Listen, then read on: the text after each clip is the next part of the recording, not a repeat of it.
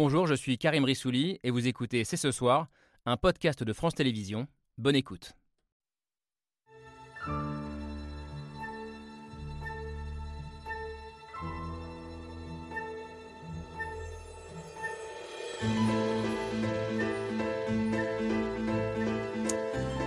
Bonsoir à toutes et à tous, soyez les bienvenus sur le plateau de C'est ce soir.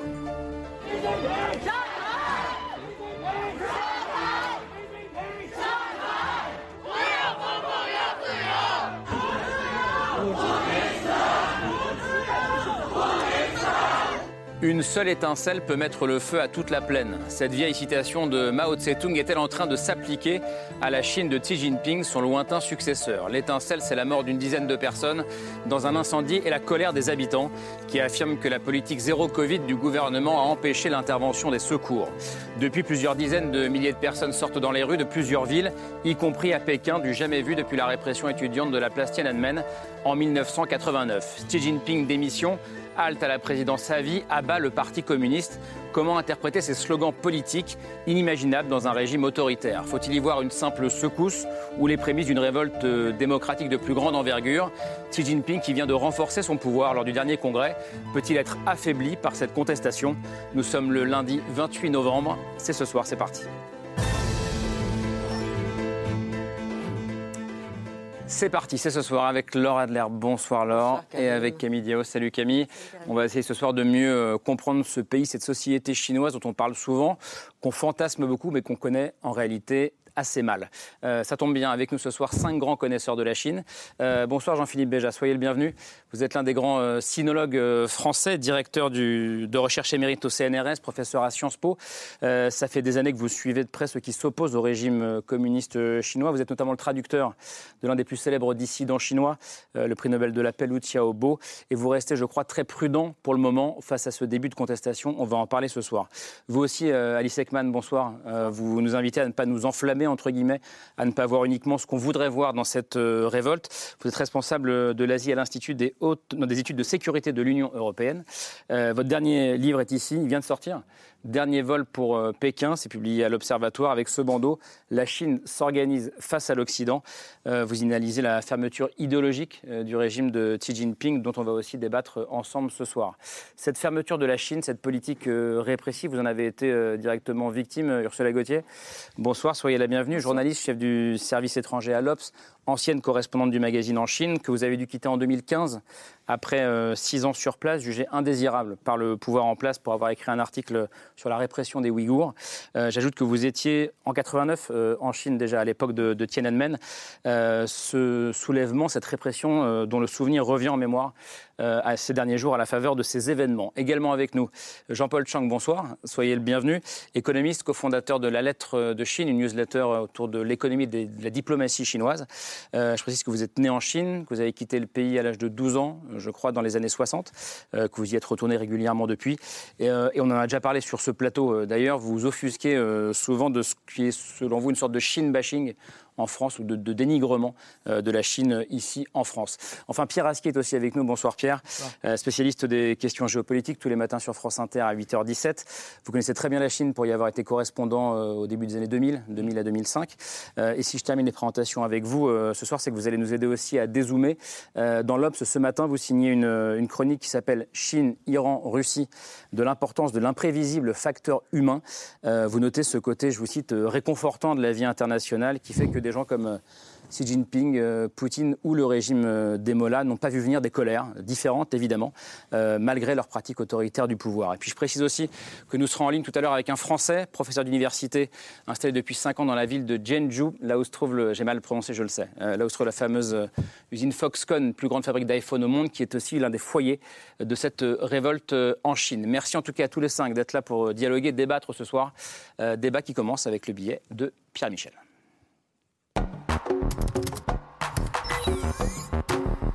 Politique zéro Covid égale beaucoup de tensions en Chine. L'empire du milieu serait-il au bord de l'insurrection?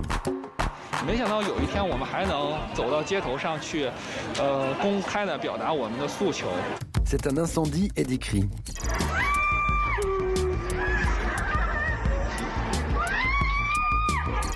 C'est un immeuble en feu et des habitants brûlés vifs parce que bloqués chez eux. C'était il y a trois jours dans le nord-ouest de la Chine et à Shanghai comme à Pékin, les Chinois ont crié leur ras-le-bol de la politique zéro Covid. Ras-le-bol des quarantaines, ras-le-bol des tests PCR.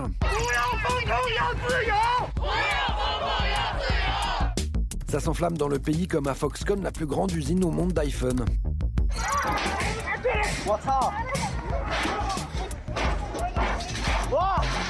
Malgré les arrestations musclées, malgré les barrières, ils brandissent des feuilles blanches pour dire la censure et leur colère.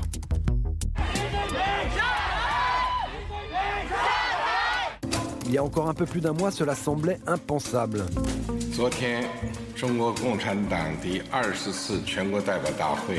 Réélu à la tête du pays et pour un mandat à vie, Xi Jinping y paraissait aussi intouchable qu'incontestable. Évacuation manu militari de l'ancien président Hu Jintao, Xi Jinping, l'homme du zéro Covid, celui de tous les pouvoirs, il louait ses succès.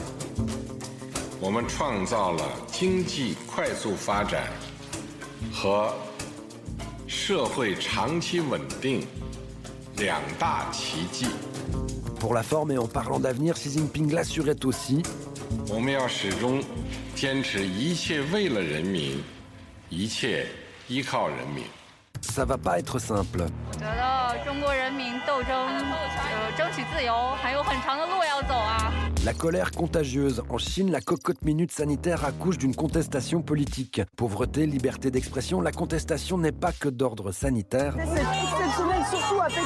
On n'a pas vu ça depuis les manifestations de Tiananmen en 1989. Aujourd'hui, les manifestations et les heurts avec la police se poursuivent. Une seule étincelle peut allumer un feu de prairie. Alors, je précise que les rassemblements ont continué aujourd'hui euh, en Chine. Question à toutes et tous pour commencer. Je vais commencer avec vous, Ursula Gauthier. Ces, euh, ces images, ces slogans, franchement, est-ce que vous les aviez vus venir? Non. Le, le, côté, les slogans euh, politiques, oui. l'état de droit, la Constitution, la liberté, la démocratie, ça, non. Euh, certes, euh, les contestations du confinement, ça, oui. Oui, ça. Euh, et, et euh, de façon violente même, parce que ça fait déjà plusieurs semaines qu'on a vu, par exemple, à Canton, les gens renverser les barrières qui, qui enferment comme ça les, les, petits quartiers, etc. Il y a, il y a eu des, des, choses très osées. Mais, mais aller réclamer euh, des, des, des, changements politiques, dire abat Xi Jinping. En plus, je pense que c'est la première fois qu'on dit abat euh, le chef du Parti communiste chinois. personnalise. Voilà. C'est même, je pense que même pendant Tiananmen, on n'a si. pas entendu abat Deng Xiaoping. Non, si. Bah, on l'a pas entendu. Non, qu'est-ce que vous dites? Si, Non, ça a été dit effectivement, mais seulement. Euh, enfin, c'était le dernier empereur doit prendre sa retraite. C'était ça qu'on disait. Ouais. Là, cette fois-ci, on dit vraiment siatrai, c'est-à-dire démission, et dehors le Parti communiste chinois. Ça, c'est la première fois, et ça ne s'est pas dit effectivement euh, à, à, à, Tiananmen en 89. Et si je vous pose la question à vous, est-ce que vous l'aviez vu venir cette, euh, cette contestation qui devient jour après jour un peu plus politique? Mais Bien sûr. Non, je veux dire. ça, c'est possible. Non, non, non, il y, y, a une chose qui est sûre, c'est-à-dire que moi, je n'ai jamais cru que l'ensemble des larges masses chinoises étaient derrière Xi Jinping et appuyaient sa politique. On a vu quand même, pendant, rappelez-vous, juste pendant le congrès, cet homme qui a mis deux banderoles dans lesquelles il ouais. demandait des élections libres, la fin de, de, de, des tests, etc. Donc, qu'il y a du mécontentement en Chine, c'est quelque chose d'évident, et il y a toujours du mécontentement. Ce qui est très difficile, c'est de pouvoir coordonner ce mécontentement et de le, faire euh, s'exprimer dans l'ensemble du pays. Alors, euh, je n'avais pas vu venir, évidemment, ces manifestations, et surtout pas ces mots d'ordre, qui sont des mots d'ordre directement politiques. Alors, ça, c'était à Shanghai et à, et à, Pékin dans les rues, mais il y a eu aussi dans les universités. Alors qu'il faut savoir que les universités, depuis quelques années, les étudiants euh, chinois apparaissaient comme extrêmement obéissants, plutôt nationalistes et pas du tout, euh, contrairement à ceux de la, des générations précédentes, euh, demandant la démocratie. Mais si on se souvient bien, en 1988, donc à la veille du, du mouvement de 89, on disait que les étudiants étaient euh, divisés entre les marxistes et les trotskistes. Les marxistes, c'était les adeptes de...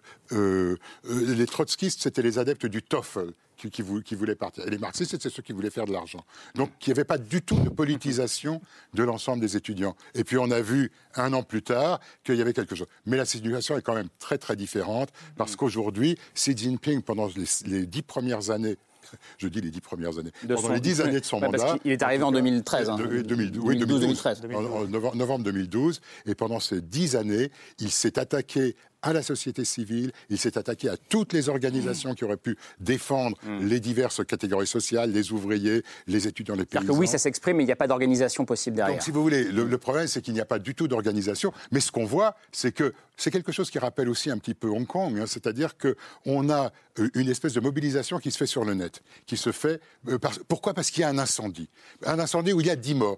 10 morts, ça veut dire personne n'y croit. Pourquoi? Parce qu'au-dessus de 10 morts, vous devez demander une enquête de la part de la province. À 10 morts, ça reste au niveau de la municipalité. Donc à chaque fois, vous vous rappelez, il y avait eu une fois un, un accident à Wenzhou et on était resté en dessous de 40 morts pour éviter l'enquête nationale. Donc personne ne croit ce qu'on raconte à Urumqi. Et évidemment, en plus, le maire de Rumchi vient en disant c'est la faute des habitants qui ne connaissaient pas les issues de secours, alors que dans l'ensemble, les gens sont enfermés pour lutter contre le Covid. Ça a mis le feu aux poudres, les gens étaient furieux. Et donc, on est descendu. Euh, hmm. Alors, ce qui est incroyable, c'est que malgré ça, c'est descendu à Shanghai, etc. Donc, toute information qui passe, qui était même donc qui était passée par des circuits officiels, peut servir à mettre le, feu aux hmm. poudres. Ce qui ne signifie pas qu'on est au bord de la révolution. Et on a une heure pour en débattre. Jean-Paul Chang sur cette. Euh, colère qui se politise euh, depuis, quelques jours. Comment est-ce que vous regardez ça Et est-ce que vous aussi, vous êtes surpris? Oui et non, euh, surpris parce qu'effectivement, la rapidité avec laquelle euh, un incendie à Urumqi se traduit par une manifestation symbolique dans la rue Urumqi à Shanghai, euh, oui, j'étais très surpris par la vitesse de, cette propagation. Euh, juste, pour, pour, euh, pour, compléter, on peut voir juste une carte de, la propagation de ces, de, ces manifestations, parce que ce n'est pas uniquement Shanghai et Pékin, la carte va arriver comme par magie, voilà, elle est là, regardez.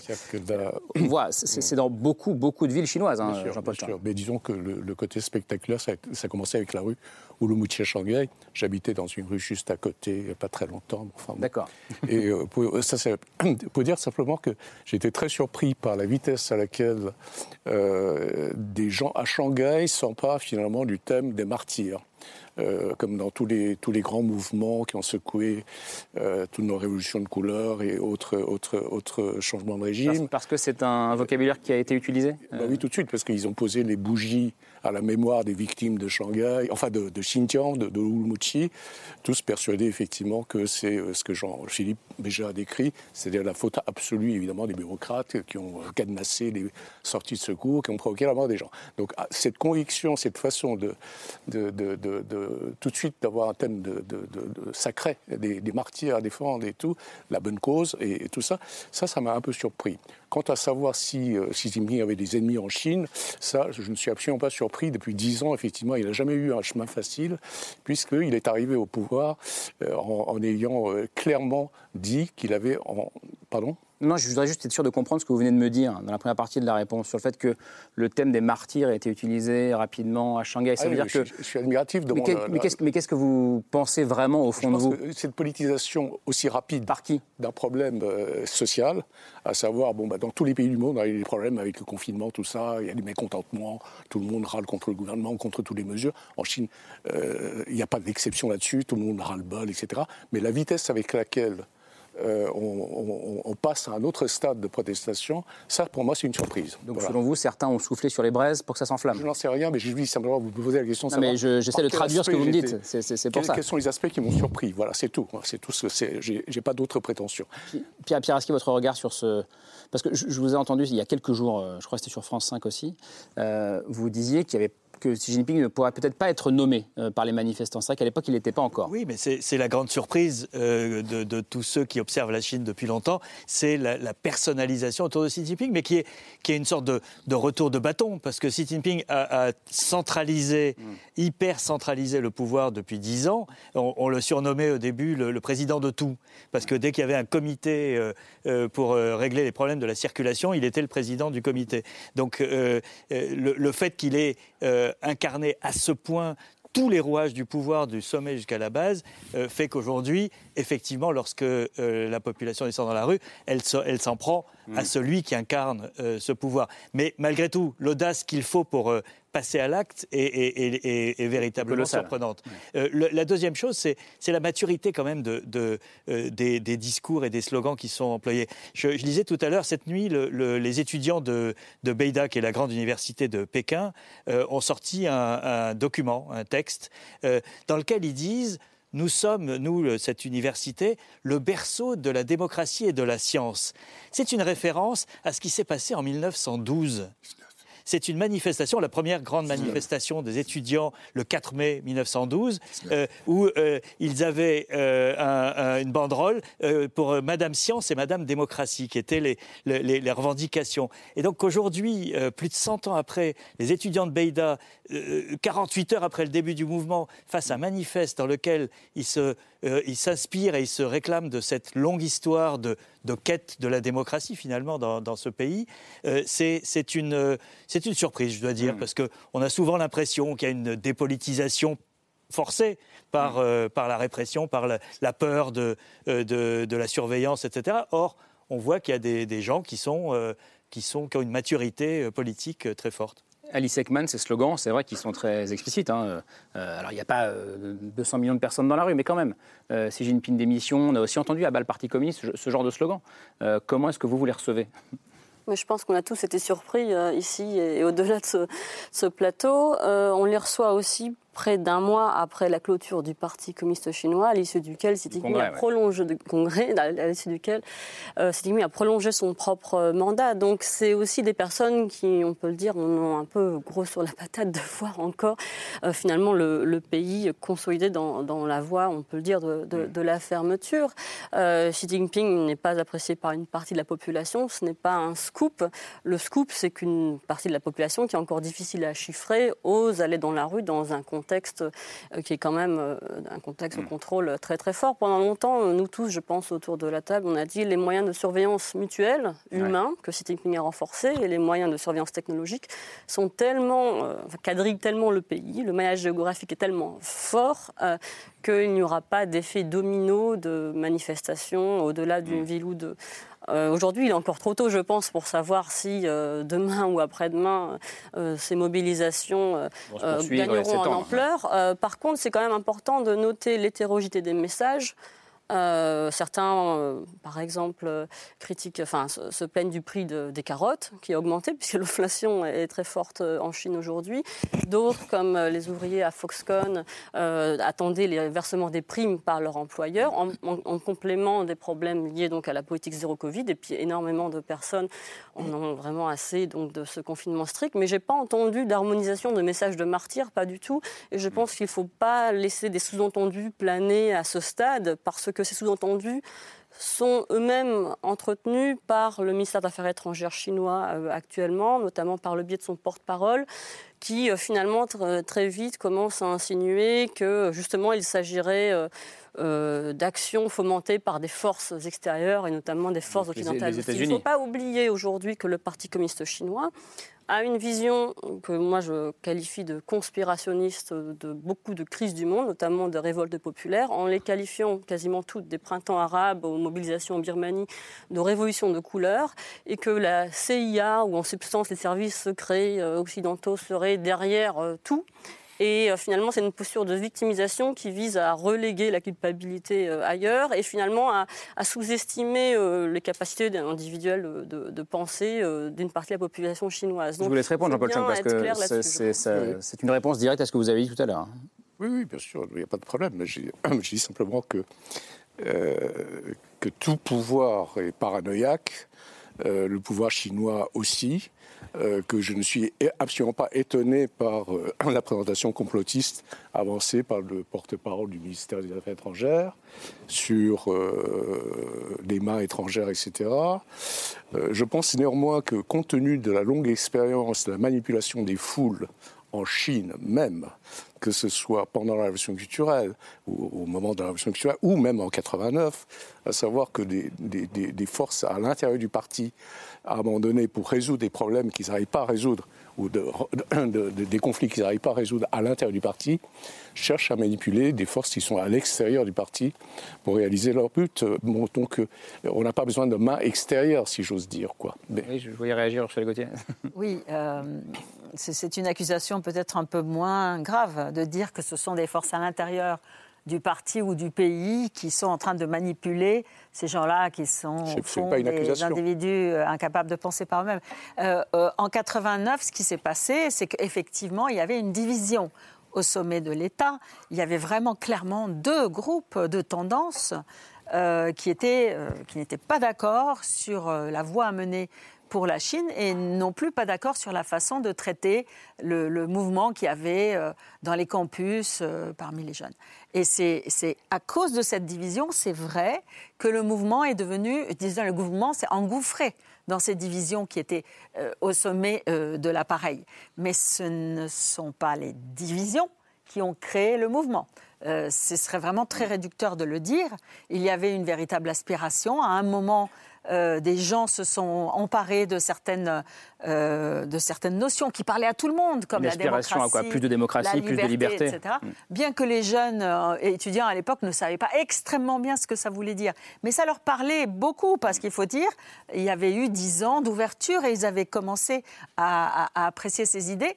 Et ils se sont engouffrés là-dedans, mais par envie d'autre hmm. chose aussi. Pas parce qu'il était manipulé par une main extérieure. C'est extrêmement réducteur de parler de manipulation. Et puis il y a un événement mondial qui se tient en ce moment et qui, pour beaucoup d'observateurs, a été présenté aussi comme un catalyseur de, la colère. C'est la Coupe du Monde de foot, donc qui se tient euh, actuellement au Qatar. Les matchs, ils sont évidemment retransmis à la télévision en Chine et euh, ça a été l'occasion pour les spectateurs chinois euh, de découvrir des tribunes remplies de foules de, de dizaines de milliers de supporters qui sont agglutinés les uns avec les autres et qui ne portent pas de masque.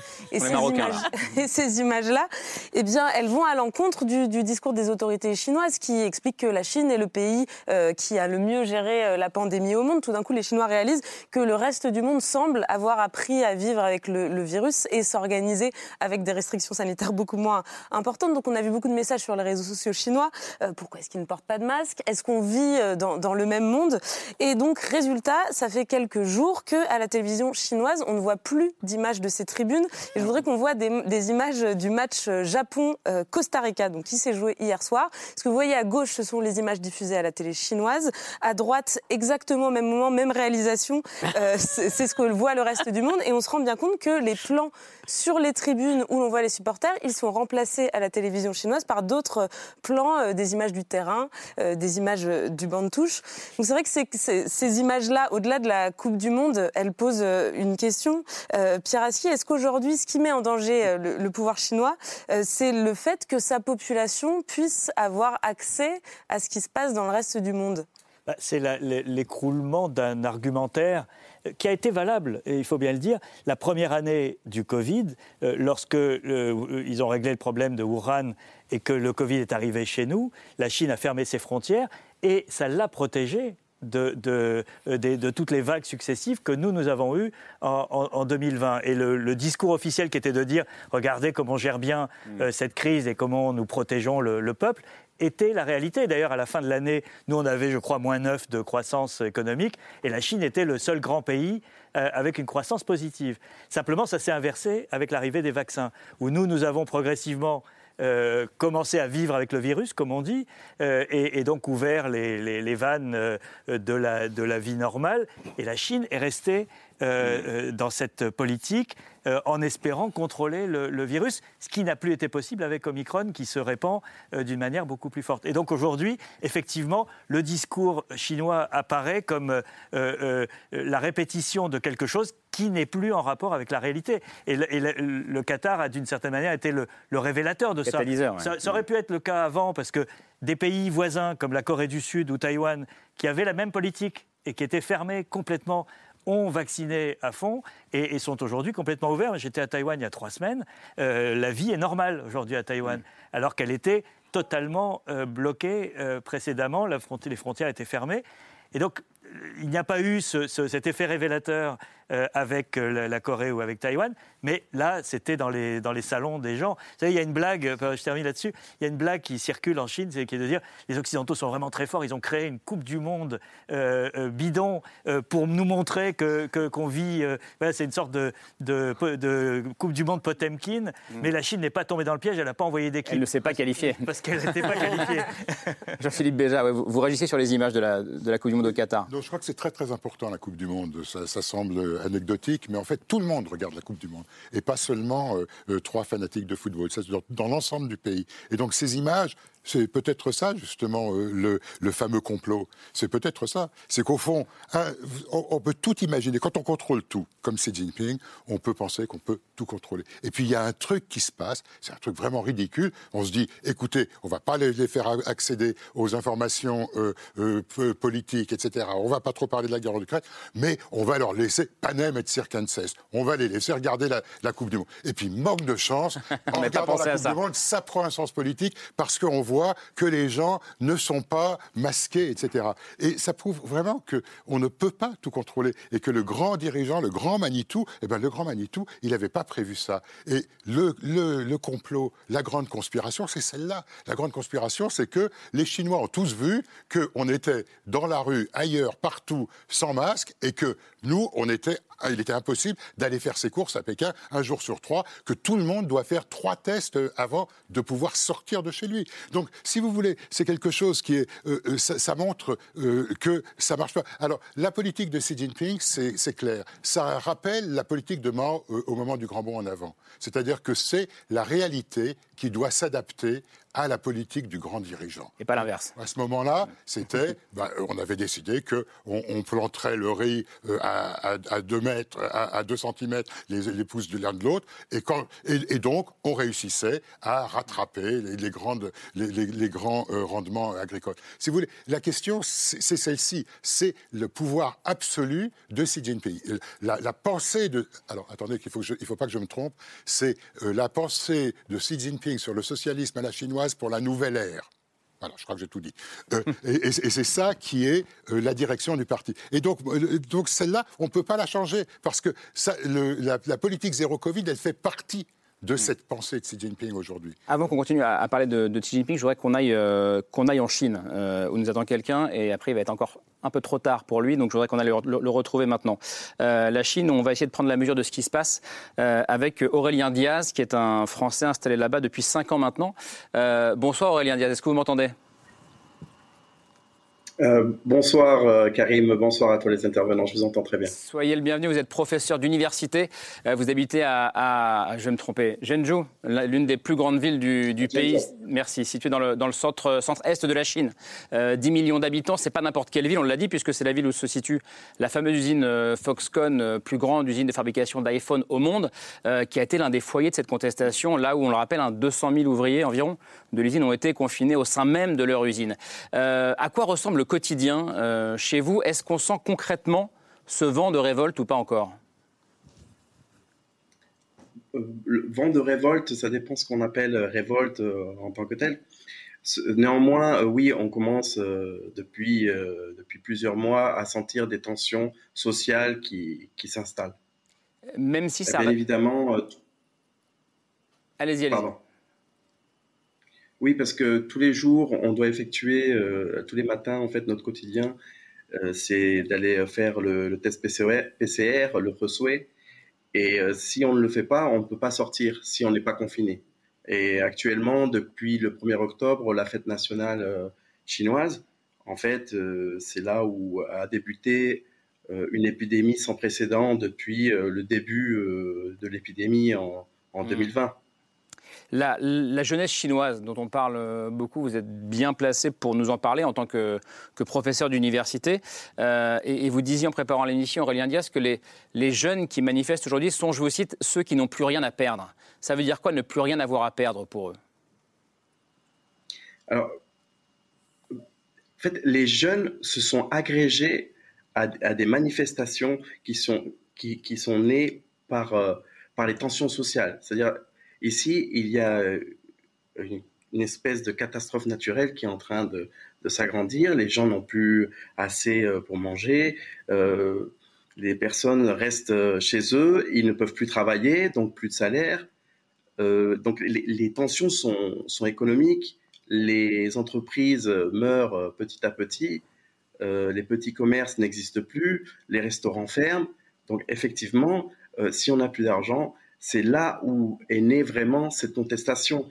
Elle n'est pas, elle est pas née d'une forme politique. Mmh. Euh, je pense que les, revendications politiques se sont agrégées en fait euh, à la revendication sociale. C'est-à-dire les, Chinois euh, vivent bien et ne sont pas intéressés en majorité, hein, bien sûr, et dans mon environnement, à la politique. En mmh. fait, ils veulent juste avoir une vie digne et pouvoir donner donc un futur intéressant à leurs enfants et pouvoir manger à leur faim.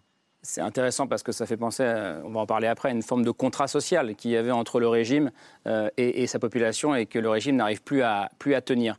Euh, un mot de, ce qui se passe dans, dans le reste du pays. Euh, ici, on voit les images qui nous viennent de plusieurs villes chinoises. Est-ce que vous, là où vous êtes, est-ce qu'il y a une conscience collective qu'il y a des manifestations à Pékin, à Shanghai, dans d'autres villes du pays? Est-ce que ça, vous le savez? Est-ce que vos voisins, vos collègues, vos étudiants le savent? Non. Non, euh, en fait, euh, si il y a en fait beaucoup de d'informations euh, sur Douyin, donc c'est ce qu'on appelle TikTok en France, mhm. et sur Douyin en fait, il y a des lives qui sont des live streams qui sont faits et maintenant on, peut ne, on ne peut plus voir ce qui se passe. Ils sont obligés de filmer les live streams par terre pour qu'on puisse écouter, sinon en fait ils sont censurés. Mhm. Donc on a réussi à avoir des, des informations, des, des images mais actuellement, il n'y a, il n'y a plus rien. le, contrôle est total euh, sur l'information. Et sur les... En fait, euh, par exemple, le pouvoir en place n'en a même pas parlé. Hmm. Euh, vous dites, je crois que vous, vous réfléchissez aussi vous-même à, quitter le pays depuis la réélection de, Xi Jinping à la tête du Parti communiste chinois. Est-ce que c'est vrai et, et pourquoi Qu'est-ce qui a changé pour vous depuis sa réélection? Ah, Nous sommes très inquiets de, de ce qui va arriver. Euh, en plus, avec les, les, euh, les manifestations qui, qui, arrivent, on a peur euh, qu'il y ait encore plus de restrictions, puisque déjà, on ne peut plus sortir depuis quasiment deux mois, donc c'est compliqué. Et là, la situation se complique de plus en plus. je, vois, je ne vois pas une sortie par le haut. Hmm. Toute dernière question avant de, avant de vous laisser vous coucher, peut-être.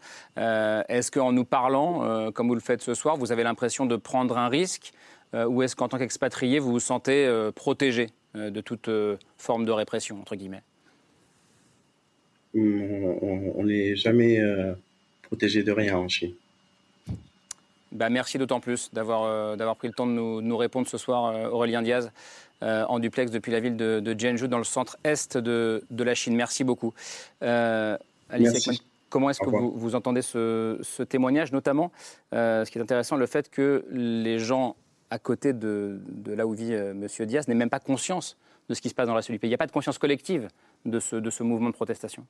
un point qui a été souligné et qui rejoint aussi les images de la Coupe du Monde, c'est la censure.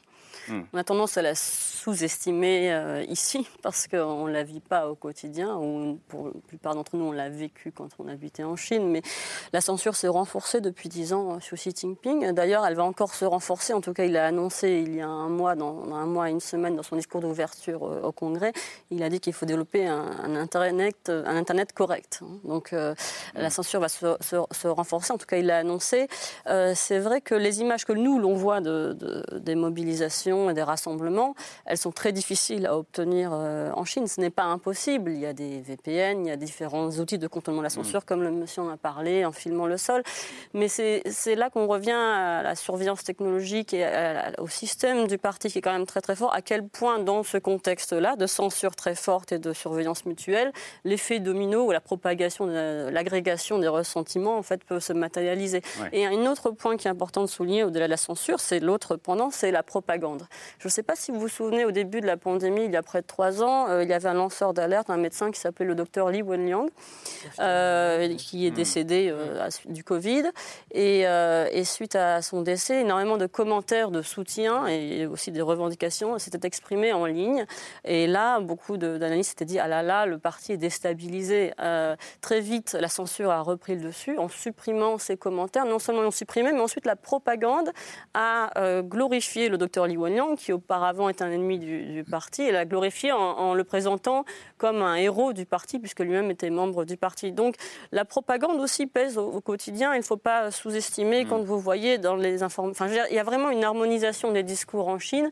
C'est possible d'avoir des informations dissonantes, mais il faut vraiment les chercher aujourd'hui. Et ça, c'est un point important, je pense, à souligner. Alors j'avais deux questions pour vous les spécialistes. moi je suis très frappée par les manifestants qui tiennent des pages blanches, hmm. quel que soit leur âge, comme s'ils voulaient écrire pour la première fois leur propre histoire. Est-ce qu'il faut y voir une connotation symbolique ou quelque chose de l'ordre de l'appel à une liberté? C'est très beau comme geste. Il y, a, plusieurs choses. Il y a d'une part D'abord, le blanc, c'est la couleur du deuil aussi. Mm. Hein. Donc, euh, quand on met les, les, carrés blancs, c'est aussi pour ça. Au départ, à, Shanghai, c'était l'idée. Mais c'est euh, quelque chose qui, je crois, a été utilisé en Union soviétique à un certain moment. C'était le dissident qui distribuait des tracts, qui se faisait arrêter, et puis le tract était blanc. C'est-à-dire que dans un pays où on ne peut pas parler, une feuille blanche elle-même est une espèce de provocation. Donc, euh, l'idée de cette page blanche, c'est un peu comme... vous savez, il y a euh, il y a énormément de censure, comme, euh, comme vous l'avez dit, bien sûr, euh, sur Internet. Mais les internautes chinois ont l'habitude aussi de tourner la censure. C'est quelque chose. On parlait du de, le 4 juin, qui est interdit. Vous savez, on ne peut pas parler du 4 juin parce que 4 juin, c'est le massacre de Tiananmen. Ben, on était au 35 mai par exemple. il, y a, un autre exemple qui, a été donné par les étudiants de, de Tsinghua, qui est une université euh, à, Pékin euh, très importante, et, les étudiants ont brandi une équation mmh. euh, qui, qui s'appelle l'équation de Friedman, qui est connue des scientifiques, et personne ne comprenait pourquoi. Et en fait, Friedman, Freeman, homme libre. D'accord. c'était euh, donc on est on est dans cette inventivité, cette créativité qui est celle de la génération numérique, qui est celle de la viralité, qui est celle de, des symboles. Et c'est ça qui est très fort aussi avec cette page blanche. Et aussi, aussi aussi qui permet d'échapper à la répression, euh, parce que. Euh, bah, Deuxième question, elle est. On n'échappe pas. Excusez-moi, mais le blanc. Non, non, on n'échappe pas à la répression. à l'université de Tsinghua, dont parlait Pierre, il y a eu une jeune fille. C'est un peu comme ça que le mouvement à Tsinghua est parti. Une jeune fille qui a tenu euh, une page blanche, un A4, comme ça, euh, juste comme ça, en haut d'escalier, sur, le, perron d'un bâtiment. Et euh, elle est restée là. Et il y a les, gens de l'université, de l'administration qui sont venus lui parler, essayer de lui dire mais pourquoi vous faites ça, etc. Et elle, elle, ne disait rien, elle tenait son papier.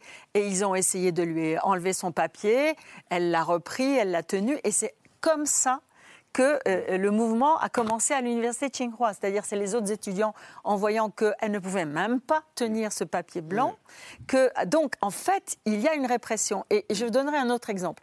Euh, pour les étudiants qui, hier, euh, hier soir, à Pékin, ont commencé à, dire des, choses, on ne veut plus de du confinement, on veut la liberté. Il y avait des, policiers qui étaient là qui ont dit, vous, vous n'avez pas le droit de dire on ne veut plus de confinement. Ils ont dit, OK. Et ils sont mis à crier, on veut plus de confinement.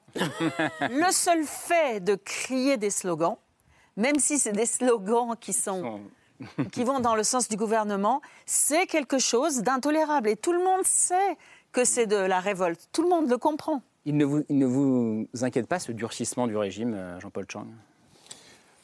Bah, le, je, pense que le régime est surpris quand même, quelque part, mais euh, ils doivent considérer que c'est un contre-coup de toute la période de tension qu'il y a eu, d'une part à cause des, mesures de confinement, donc tout ce qui est anti-Covid, et deuxièmement aussi la pression politique pour la préparation du Congrès, euh, qui explique d'ailleurs euh, le zèle d'un certain nombre de, de fonctionnaires à tous les niveaux du pays pour appliquer tous les, tous les problèmes de, de confinement.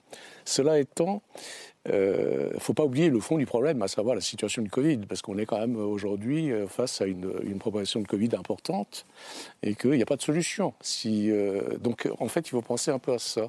Il y a une solution, c'est les vaccins. Oui, attends, bien sûr, mais bien sûr. Mais le problème, c'est. solution, il y a. Bah oui, mais là, il y a des vaccins qui viendraient de l'étranger. Il n'y a pas de solution. Parce que le vaccin chinois n'a pas réussi. Ça, je ne, je, je ne, sais pas, mais en tout cas. Je ne sais pas, toute la communauté scientifique le dit, en tout cas. Je, ne rentrerai pas dans cette discussion, parce que je ne suis vraiment pas un spécialiste de ça. Tout ce que je sais, c'est qu'effectivement, une, par, une, partie de la population euh, est vaccinée, et surtout, c'est la population active. Et que, par contre, il y a une bonne partie, 50%, je crois, de la population âgée n'est pas vaccinée, et qu'aujourd'hui, tout relâchement fait que toutes les catégories qui sont, disons, exposées risquent d'avoir des problèmes. De... la, la Chine dépense 1 à 2 de son PIB dans les tests PCR. Mmh c'est absolument colossal. On entendait tout à l'heure M. Diaz qui, disait tous les matins. Tous les matins, on doit y aller. Euh, il y passe. Euh, Prévention et pas action. La, Chine est capable et elle a l'organisation euh, quasiment militaire de la société pour faire une campagne de vaccination si elle a les vaccins. Simplement, la Chine a renoncé à importer des vaccins occidentaux pour des raisons de fierté nationale et idéologique. Et, c'est là que. Après nous avoir dit qu'ils nous aidaient, nous les Occidentaux, avec les, masques. Voilà, si on, si on met les choses à plat, euh, il y a un vrai problème. Euh, dans, voilà, nous, on n'a pas réussi à faire de vaccin, on a apporté du Pfizer et du Moderna. Et ce que ça signifie aussi, Pierre Aski, c'est que c'est une remise en cause, ce qui se passe aujourd'hui, du grand récit. Euh, imposé par Xi Jinping depuis, ou raconté par Xi Jinping depuis trois ans. Oui, et c'est là qu'il que, que, y a une faille dans le, dans le système aujourd'hui, qui n'est sans doute pas fatale parce que le, pays est, est encore euh, quadrillé, tenu par, par un, système politique qui est, qui est fort. Mais à partir du moment où le discours politique est, est, est en prise directe avec euh, le doute de la population, qui est la population de la classe moyenne, on parle, de, on mm. parle de, des gens qui sont qui sont théoriquement la base sociale du régime. C'est le paradoxe euh, du communisme chinois, c'est que ce n'est pas la, classe ouvrière qui est sa base sociale, c'est la, la, classe, moyenne. Et, c'est cette classe moyenne aujourd'hui qui, qui, en a ras-le-bol. Et, ce, que, ce, que disait, ce que disait M. Diaz euh, tout à l'heure, c'est-à-dire euh, mes voisins, mes amis, eux, ils disent je veux manger à ma faim, être heureux dans mon quotidien, et je ne parle pas de politique. C'est ça le contrat social qui était passé. C'était en, en, 89, euh, euh, Deng Xiaoping, ou après 89, en 92, Deng Xiaoping a dit aux Chinois vous vouliez la prospérité et la liberté, oubliez la liberté, mais la prospérité, on va vous la donner. Et, ils ont, mmh. euh, ils leur ont donné. Il y a eu 30 ans de, croissance phénoménale quand même en Chine. Cette classe moyenne, elle est aujourd'hui de plusieurs centaines de millions de personnes, donc c'est une, une réussite exceptionnelle. Mmh. Simplement, Aujourd'hui, le, mécanisme de la, croissance économique est en panne. On, va avoir cette année vraisemblablement une croissance qui va être proche de zéro. Mmh. Euh, le gouvernement prévoyait 5 à 6% en début d'année. Euh, avec le Covid, avec la guerre d'Ukraine et, tous les problèmes qu'il y a, euh, la, crise de l'immobilier, facteur très important mm. euh, qu'il ne faut pas sous-estimer, qu'on ne voit pas d'ici. Mais parce que l'immobilier, c'est le cœur de la construction de la classe moyenne. Il y a eu une spéculation absolument phénoménale. Moi, mm. quand j'habitais en Chine, il y a des familles qui achetaient 6, 8, 9 appartements. Euh, il y a eu une, déferlante comme ça d'achat d'appartements. Aujourd'hui, les prix de l'immobilier à Pékin-Shanghai, c'est les prix de Paris. C'est-à-dire que ceux qui arrivent aujourd'hui sur le marché du travail, vous êtes un, jeune ingénieur diplômé d'une bonne université qui, est ingénieur chez Huawei ou dans une grande société, vous ne pouvez pas accéder à l'immobilier si euh, vos parents n'ont pas profité de la vague de spéculation précédente. Et si vous n'avez pas d'appartement, vous, ne pouvez pas vous marier euh, une fille aujourd'hui n'épousera pas quelqu'un qui n'a pas un appartement. Et donc vous avez des familles qui sont là et qui, se sont sacrifiées pour que leur fils unique aille dans une bonne université et euh, un bon diplôme. Et, à la fin, ils disent mais pourquoi? C'est fondamental, ça pour vous aussi, Jean-Philippe Béja, ce, contrat social, entre guillemets, qui était passé tacite hein, entre la population et le, et le, pouvoir et qui n'est plus tenu aujourd'hui. Oui, ce contrat social était. Socialement, ce n'est plus possible. C'était absolument ça. Alors, euh, Xi Jinping a essayé de le changer par, en même temps, vous serez fier d'être chinois parce que la Chine sera un grand pays et donc c'est fondé. La légitimité est fondée sur le nationalisme plus que sur la, réussite économique. La réussite. Euh, euh, Xi Jinping avait déjà commencé une offensive contre les grandes entreprises privées, contre les gens comme Alibaba, Jack Ma, Alibaba, etc., etc. Mais il faut bien voir voir que la politique zéro Covid, c'est terrible pour l'économie. Je veux dire, et il n'y a pas de quoi qu'il en coûte. Hein. donc, mm. c'est les classes moyennes, mais si vous voulez, moi, je crois qu'on euh, va encore plus loin. C'est-à-dire que euh, Foxconn, c'est pas les classes moyennes, c'est les ouvriers. Effectivement, les étudiants, ce sont les, ce sont les, classes moyennes, les futures classes moyennes. Mais le mécontentement est, grand dans l'ensemble du pays, hein. et, parce que les, gens qui se, les, les non-mingong, qui sont les artisans, les, ouvriers d'origine paysanne, qui sont les artisans du miracle économique chinois, bah, eux, ils n'ont pas de salaire qui leur est donné euh, euh, pour, mm. euh, pendant le Covid. donc, comment font-ils pour, pour, se, pour se débrouiller? Et en plus, ils sont enfermés. Donc, le mécontentement est très grand. Et dans ces conditions, comment faire? Le nationalisme, c'est bien, mais ça suffit pas. Donc, ce contrat social, effectivement, il commence à être remis en cause. Alors, est-ce que ça veut dire que demain, tout le monde va descendre dans les rues pour les démocraties Mais on, on voit quand même ce qui est intéressant, que l'histoire ne s'oublie pas. Ce que disait Pierre tout à l'heure, euh, euh, justement, à Beida, euh, ça a été déjà le cas en 89, c'est de nouveau le cas. On est les héritiers du mouvement du 4 mai 1919, c'est-à-dire qu'on veut la démocratie et la liberté. Mm. Et on a eu un discours. Et ça veut dire qu'il y a une aspiration démocratique de longue date en Chine. L'aspiration à la démocratie en Chine, elle existe depuis toujours. Alors, elle s'exprime depuis toujours. En tout cas, au moins depuis 100 ans. On va citer le livre de, Jean-Philippe Béja à, la à, la recherche du nombre chinois. À la, recherche du, nombre chinoise. 100 ans de, lutte pour la démocratie. Et c'est vrai qu'il y a une histoire qui est incroyable. Oui, et, donc c'est quelque chose qui réapparaît de temps en temps sur euh, la manipulation par le parti.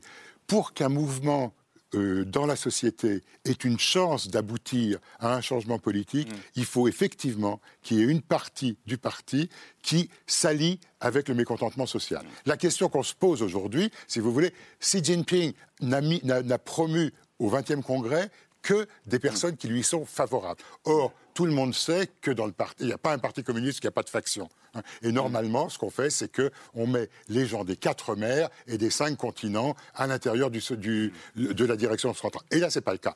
Donc, est-ce que des gens qui ont été éliminés pendant euh, au 20e congrès pourraient prendre la tête, d'une certaine façon, de ce mouvement, euh, de, ce mouvement de, de, mécontentement s'il se développe. Et ce serait la seule possibilité pour avoir un changement politique. C'est trop tôt pour le dire. C'est trop tôt pour le dire ou, enfin, quelle est votre, votre opinion là-dessus, Ursula Gauthier? Et je voudrais votre réponse à, alors moi, je ne Crois pas beaucoup. Est-ce qu'il est fragilisé, Xi Jinping? Alors, alors, il est fragilisé, c'est certain, puisque c'était Monsieur Je réussis tout. Et donc là, on voit bien que euh, après son heure de gloire, tout de suite après, il y a un, mouvement. Hmm. Il y a un mouvement euh, qui, certainement est gravissime et, et qui, euh, pour rentrer dans l'ordre, nécessitera des remises en question qui sont énormes. C'est-à-dire, soit il change de politique, soit il se montre très malin, il ne change pas de politique, mais il dit qu'il changera de politique. Mais ce n'est pas son genre. Lui, c'est plutôt le genre à dire, à dire ce qu'il fait, à faire ce qu'il dit. Soit euh, soit eh bien, il est, il est, voilà, c'est les autres, les technocrates, etc., les, gens qui sont moins euh, idéologues, qui vont peut-être faire euh, hmm. gérer la situation, mais ça non plus, il ne peut pas le laisser faire, étant donné qu'il est sorti tellement vainqueur et qu'il a placé ses pions partout. Donc aujourd'hui, il ne peut pas ne rien faire. Quand on se demande quelle va être la réponse du pouvoir. Eh bien, sa réponse, c'est la répression, et ça ne peut être que ça. Alice Ekman, vous êtes d'accord avec ça? Cet homme qui était désormais président à vie, entre guillemets, euh, qui a été renforcé par le 20e congrès, aujourd'hui, qu'est-ce qu'il peut faire? Qu'est-ce qu'il qui a humilié publiquement au cours du dernier congrès président, son ancien, président devant les yeux du monde entier. Jusqu'à présent, euh, il, impose une pression très très forte sur les cadres locaux. Et précédemment, quand il a eu des cas de Covid au début de la pandémie, euh, le gouvernement central a été rapide pour jeter la pierre aux cadres locaux en disant qu'ils avaient mal fait et en destituant certains cadres, en ouvrant des, nouveaux, plus fidèles à Xi Jinping et souvent plus durs. Euh, là, il n'est pas, sûr que ça suffise de, faire ainsi. Tout à l'heure, j'ai parlé quand même de la désignation des forces extérieures. À mon avis, ce discours va se renforcer et s'accompagner d'actions concrètes, c'est-à-dire l'expulsion de journalistes, euh, d'étudiants, de chercheurs, de manière consolidée par rapport à ce qu'on avait Donc déjà de journalistes, d'étudiants et chercheurs étrangers? Étrangers, bien sûr, mm. bien sûr, étrangers. je pense que certains manifestants, bien sûr, sont, sont surveillance euh, accrue et je pense que cette surveillance va se renforcer parce que la police doit actuellement euh, observer et surveiller ce qui se passe pour ensuite mm. ajuster la répression de manière parfois plus subtile qu'on l'imagine. Euh, la stratégie de maintien de l'ordre au sens large euh, du Parti communiste chinois, c'est quand même, voilà, il y a une forme d'expertise, si l'on peut dire. Et plus généralement, je pense qu'il va falloir euh, que le parti, en tout cas le parti, va réfléchir peut-être à l'absurde. C'est-à-dire que certains éléments, certaines actions énervent la population au quotidien parce qu'elles n'ont pas de logique scientifique ou intelligible d'un point de vue humain. Par exemple, tester des lingettes euh, désinfectantes, euh, faire tester des poissons, euh, des légumes. ce qui se passe aujourd'hui. Bah, c'est ce qui se passe aujourd'hui. Donc, c'est pas uniquement être testé quotidiennement ou hmm. tous les deux jours avec ensuite un code QR et vous pouvez hmm. entrer ou pas dans un restaurant, un centre commercial ou pas, selon voilà, si vous avez fait un test ou pas. Tester des légumes.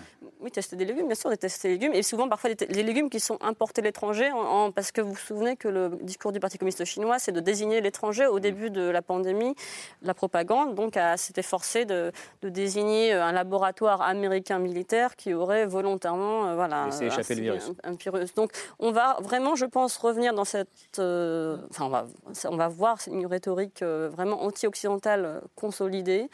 et une répression accrue. Alors ça, c'est difficile d'anticiper par quel biais et à, quelle échelle, mais je pense que c'est l'hypothèse la, plus probable. Jean-Paul Chung, sur la fragilisation de, Xi Jinping. Je pense qu'une des choses fondamentales, c'est de voir comment ils vont faire face euh, à la suite des événements liés au Covid. Or, il s'est passé quand même une chose, c'est que le 11 novembre, ils ont publié la neuvième série de directives, il y en a 20. En fait, c'est quand vous lisez les 20 mesures eh bien, c'est une critique cinglante de tous les, les, comment dire, les décisions de zèle prises à différents niveaux, euh, les, décisions absurdes, etc. Donc, de manière explicite, ils ont décidé de supprimer ceci, cela, d'interdire finalement des décisions administratives basées sur simplement des raisons administratives, etc. Et tout. Donc, maintenant, ça dépend de la suite. C'est-à-dire que s'ils arrivent effectivement à assouplir euh, ces mesures d'un côté, mais le problème, c'est que pendant qu'ils sont en train d'assouplir, euh, la pandémie remonte, donc c'est une contradiction, d'accord? Mm. Mais moi, je suis persuadé qu'en fait, euh, côté euh, répression, tout ça, je pense que le régime ne se laissera pas surprendre, parce que toute la philosophie politique... C'est-à-dire qu'il ne sera pas répressif? Si, il sera répressif, si, ah. si c'est nécessaire, ils vont s'ajuster. Disons que Xi Jinping a vécu, euh, enfin, il vit dans une philosophie politique qui consiste à prendre en, compte tous les risques, c'est-à-dire, il est parfaitement, dans tous ses discours, il parle de, du signe noir, donc de l'événement exceptionnel qui peut arriver, euh, la probabilité zéro normalement, mais ça arrive, etc. Donc c'est quelqu'un qui est entraîné à renseigner à tout le monde autour de lui dans le parti, à faire face à tout ce qui est inattendu. Donc mmh. là-dessus, je pense que le régime ne changera pas beaucoup. A un cas pratique. Ne changera pas beaucoup. Mais par contre, fondamentalement, c'est le problème de Covid. C'est-à-dire mmh. que s'il arrive effectivement à la fin des fins, à montrer qu'il a évité des millions de morts en Chine à cause de, sa gestion, euh, il s'en sortira euh, finalement content. Pierre L'une des grandes méthodes euh, de, gestion du Parti communiste, c'est d'abord de, réprimer quand quelqu'un dénonce un, scandale ou une, euh, ou une faute, euh, et ensuite de corriger ce qui a été dit. Mais on ne, on ne, peut pas accepter de céder sous une pression qui vient du bas. Hmm. C'est une voilà, on est dans une logique euh, de haut en bas. On n'est pas dans une logique qui accepte euh, euh, l'intervention de, la, société. Et, c'est le gros problème aujourd'hui, c'est qu'effectivement, tous ces gens qui dénoncent les abus de, du zéro Covid vont payer le prix de leur dénonciation, quitte à ce qu'après, tout ce qu'ils disaient soit reconnu comme, comme exact. Et en même temps, il veut à tout prix éviter un nouveau Tiananmen. Oui, bien sûr, mais je pense que l'usage de la force, on a vu d'ailleurs la différence, y compris dans les images que vous avez montrées tout à l'heure, entre le traitement des ouvriers de Foxconn, euh, qui était euh, brutalement euh, réprimé, et Shanghai ou Pékin, où on a vu que la police était quand même non pas passive parce qu'il y a eu des arrestations, mais elle, n'a pas utilisé le même type de, de, méthode de maintien de l'ordre. J'arrive, Jean-Philippe Béja, mais en même temps, vous, disiez aussi, Ursula Gauthier, que je cherche ce que vous disiez, qu'il avait basculé dans, le, dans, votre portrait psychologique de. Ah oui, le portrait psychologique de Xi dans une, dans une brutalité totale, Xi Jinping. Xi Jinping, déjà, quand on, quand on, il y a, maintenant on commence à connaître son histoire à peu près, c'est quelqu'un qui a été, qui a, son monde mental a été forgé euh, pendant qu'il était adolescent, pendant la révolution culturelle, et où il a été victime hmm. euh, des, choses terrifiantes que les, le Mao et, les, gardes rouges, etc., pouvaient faire à tous ceux qui étaient considérés comme des ennemis. De l'humiliation de sa famille. Alors, sa famille, mais lui, personnellement, hmm. personnellement, il a beaucoup souffert. Et on, on pense qu'il a un petit syndrome de Stockholm, c'est-à-dire qu'il s'est dit plus jamais ça. Et pour être plus jamais ça, il faut que ce soit moi l'empereur. Et aujourd'hui, euh, il est. Euh, dire, tous les opposants parlent de, de, la, de la dynastie de Xi Jinping. Ils parlent de l'armée de Xi Jinping pour dire pour dire les, les, gens qui sont dans son camp. Donc en fait, tout le monde lit ça et, analyse ça comme une espèce de nouvelle dynastie qu'il veut créer. Hmm. puisque ce n'est plus la dynastie politique normale du Parti communiste chinois, qui, qui, lui reprend, mais, mais les chefs, etc., les reprend au bout de dix ans, puis en remet un autre, hmm. etc.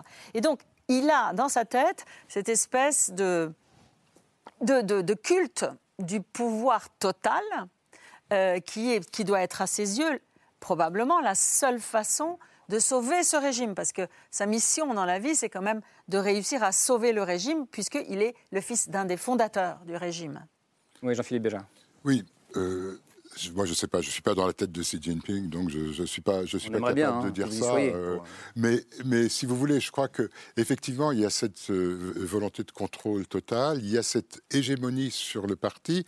Mais je répète, euh, on, un parti communiste, même Mao a, a dû lui-même faire face à des factions qui lui étaient hostiles. Donc, ça n'existe pas un parti communiste unifié. Aujourd'hui, ce qui se passe, c'est comment faire pour changer de politique. Alors, ce que dit euh, Pierre Aski est juste. J'ajouterais que la, vieille théorie, c'est aussi de euh, régler les, comptes après la moisson d'automne. Donc, on, laisse un peu manifester en ce moment, mais les gens, on ira les chercher, on les a, filmés, on les a, euh, et, donc on pourra aller les arrêter à ce moment-là. Mais la, question est de savoir est-ce que tous ceux qui étaient et qui se sont retrouvés sur la touche à l'issue du 20e congrès mmh. vont accepter euh, cette défaite, qui est une défaite cuisante, qui est quelque chose d'énorme. Il n'y a personne. Enfin, je veux dire, vous avez vu tous les images. Moi, je ne sais pas exactement ce qui s'est passé dans la tête de Hu Jintao, mais ce qui s'est passé, c'est qu'on a vu euh, mm. ces deux hommes liges, Li Keqiang et Wang, et Wang Yang, qui n'ont pas bougé. Or, que c'était un, s'il était vraiment malade, un mm. vieux monsieur comme ça, on va l'aider quand il se mm. passe quelque chose. Or, tout le monde était terrorisé. Alors, est-ce que la, terreur, elle a commencé, elle était à l'égard de la société civile, mais elle était d'abord à à l'égard du parti. Xi Jinping utilise les méthodes de Staline. C'est l'image qu'on voit là. Hein. il, utilise les méthodes de Staline et il a donc commencé par sévir contre le parti. Il a remis de l'ordre dans le parti. Alors aujourd'hui, qu'est-ce qui va se passer? Où est-ce qu'on en est de l'unification du parti derrière le grand dirigeant Xi Jinping? Écoutez, très franchement, moi, je ne peux pas répondre à cette question et je crois qu'il faut regarder comment vont évoluer les choses pour le savoir. Et est-ce que c'est la première fois depuis que vous travaillez sur la Chine que vous êtes... Euh, incertain à ce point Non, je suis toujours incertain. depuis, que je travaille sur la Chine, j'ai toujours été incertain. Mais si vous voulez, ce qui se passe, c'est que on a, euh, dans les années 80 et même les années 90, on pouvait avoir hmm. des informations de l'intérieur.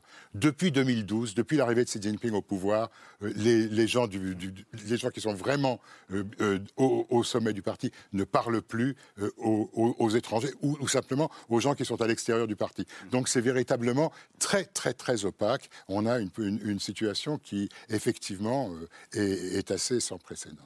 Camille? Euh, je voulais juste vous, montrer des, images d'une autre forme de contestation, peut-être un, peu plus silencieuse, euh, qui se déploie euh, en Chine depuis, depuis de, nombreux mois, puisque ça, c'est ce qui se passe depuis quelques jours, c'est très visible. mais Ursula Gauthier, vous avez consacré un, article dans l'Obs il y a quelques, semaines sur ce phénomène qu'on appelle le tangping. donc c'est un hashtag qui circule sur les réseaux sociaux. tangping, ça signifie se coucher à plat, voilà, voilà, rester allongé. Et en fait, ce sont des depuis plusieurs mois des dizaines de milliers de jeunes Chinois qui postent sur les réseaux des photos d'eux où ils se mettent en scène allongés au sol. On va en voir ici un exemple. Un peu partout, ça peut être dans la ville, ça peut être dans la nature. Euh, et, euh, et, cette posture allongée, elle symbolise euh, une sorte de, rejet, de ras-le-bol euh, de la pression économique qui pèse sur les, sur les jeunes Chinois. Donc cette, cette culture du travail euh, et de l'effort qui est promue par le Parti communiste. Est-ce que finalement cette contestation qui émerge aujourd'hui euh, on peut l'inscrire dans la continuité de, ces images-là qu'on voit circuler depuis plusieurs mois? Alors ce mouvement qui s'appelle Se coucher, euh, il a commencé euh, à bas bruit, puis il est devenu absolument massif. Et euh, beaucoup de gens parlent aujourd'hui de tankping. Alors c'est où on se couche, ou on, on run, comme ils disent, jeune, c'est un autre caractère qui veut dire se casser, quoi, partir. Mmh, voilà. Donc les jeunes, en particulier les jeunes, les jeunes éduqués, les jeunes diplômés. les jeunes qui sont censés avoir l'avenir devant eux, sont un peu mmh.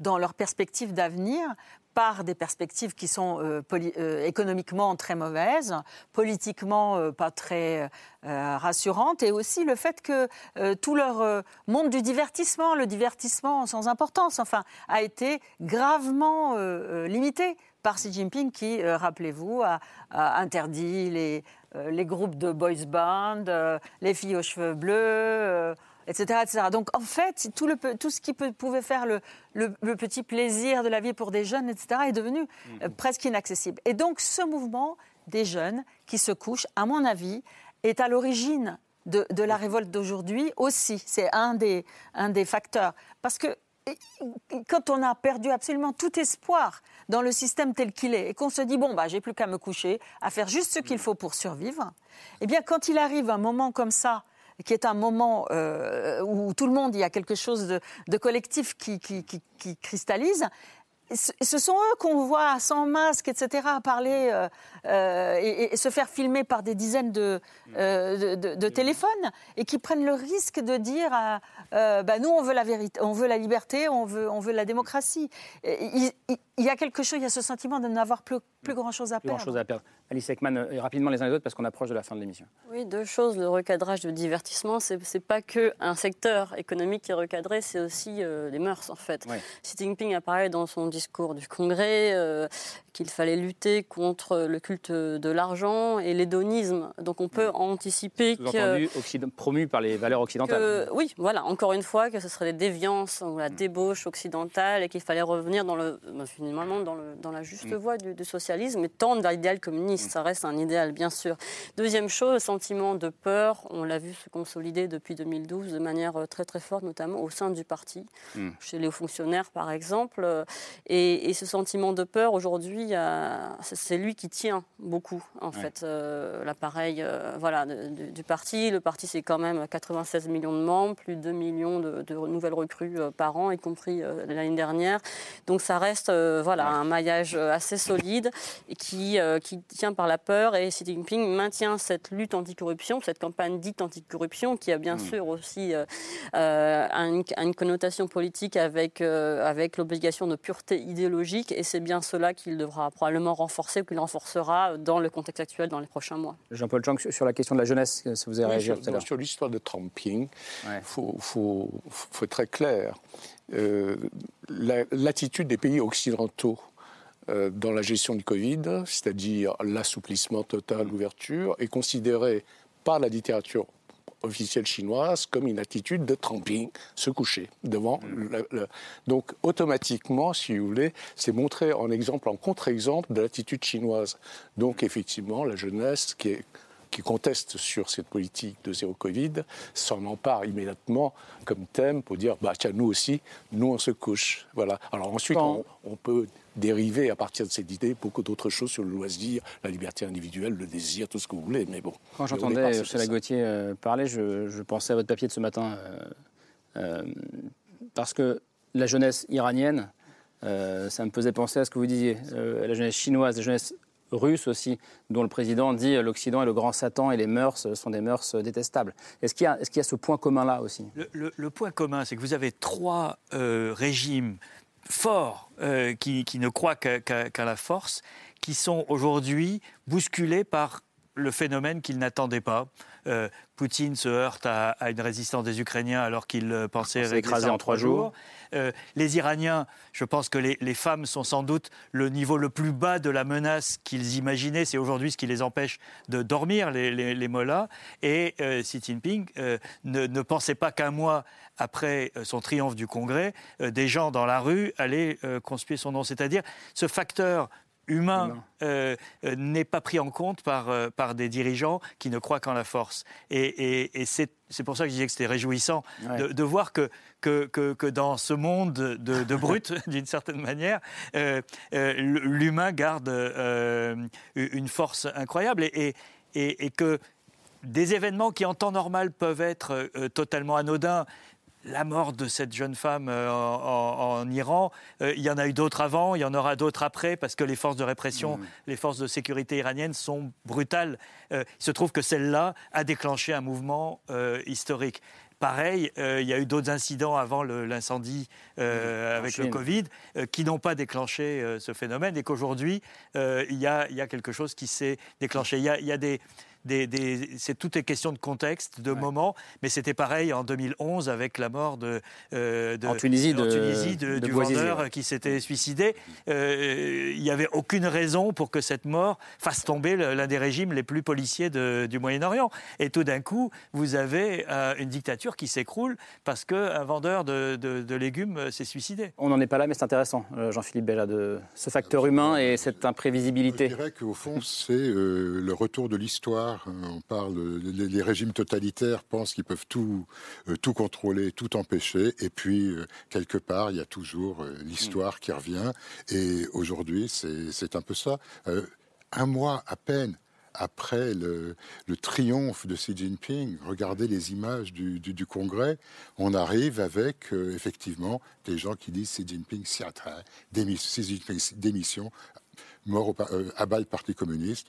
Je veux dire, c'est le retour de l'histoire. On verra à quoi euh, ce retour nous amènera, mais on sera là pour en débattre. Laure, on termine avec vous bah, Je vais parler d'une de vos collègues que vous connaissez parfaitement bien, qui s'appelle Anne Cheng, qui est enseignante et professeure au Collège de France. Et on peut trouver euh, sur la Chine aujourd'hui, pour essayer de comprendre cet empire qui nous paraît si lointain et si inaccessible, voilà une femme qui, depuis des décennies, au nom de son savoir, de son érudition, de son engagement démocratique, nous dit qu'il faut abattre en nous, à l'intérieur de nous, des clichés que nous avons sur la Chine. Une Chine immobile, une Chine qui ne serait pas résistante, une Chine qui n'aurait pas de société entre guillemets civile, malgré la violation des droits de l'homme dont nous avons parlé depuis le début de cette émission. Cet ouvrage collectif, introduit et coordonné par Anne Cheng, qui s'intitule Penser en Chine, répond à ce que vous avez dit, Jean-Philippe Béja, depuis le début de cette émission. Ils sont nombreux en Chine, qu'ils soient étudiants, professeurs, érudits, historiens, à continuer à essayer de comprendre ce qui leur arrive, à essayer de faire histoire.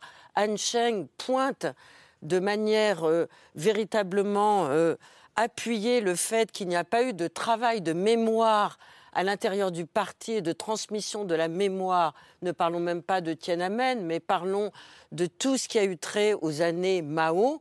Elle, elle se prévaut de la pensée de Simon, de Simon Leys, grand érudit et grand critique avec les habits neufs du président Mao, et elle fait l'éloge de toute cette société érudite, savante, intellectuellement avancé qui continue à essayer d'élucider et de résister collectivement.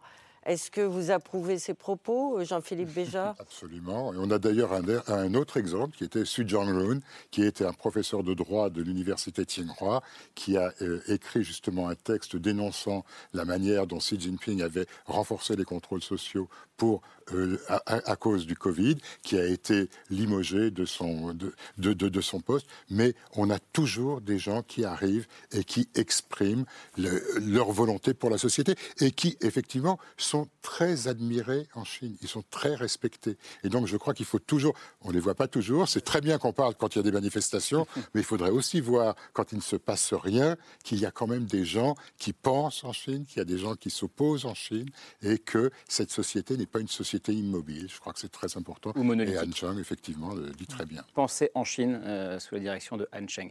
Euh, merci beaucoup d'être venu euh, dialoguer, débattre avec nous ce soir. Alice Ekman, je rementionne votre dernier livre, Dernier vol pour Pékin, la Chine s'organise face à l'Occident, c'est à l'Observatoire. Et puis, il y a aussi votre précédent livre, Rouge vif, l'idéal communiste chinois qui vient de sortir en poche euh, également. Merci, euh, merci beaucoup. Merci d'être venu, euh, Ursula Gauthier. On vous lit dans, dans l'Obs. Merci Jean-Paul Chang. Jean-Philippe Béja, je vais demander à, Pierre Aski de me rappeler votre, votre livre sur la démocratie. Donc, à, la recherche. À la, recherche, c'est ça oui, à, la recherche. à la recherche du nombre chinoise. Merci beaucoup. Qui est, qui est 100 ans de, lutte pour la démocratie, c'est au seuil. Qui fait écho à notre débat et que j'aurais dû mentionner, je m'en excuse, en début d'émission. Et enfin, merci à vous, Pierre Aski. On vous retrouve demain matin, comme tous les matins sur France Inter. ce sera à 8h17. Laure et Camille, merci à vous. Et c'est ce soir revient demain avec Camille Diao sur ce siège aux alentours de 22h50. Bonne fin de soirée. Merci. Thank you.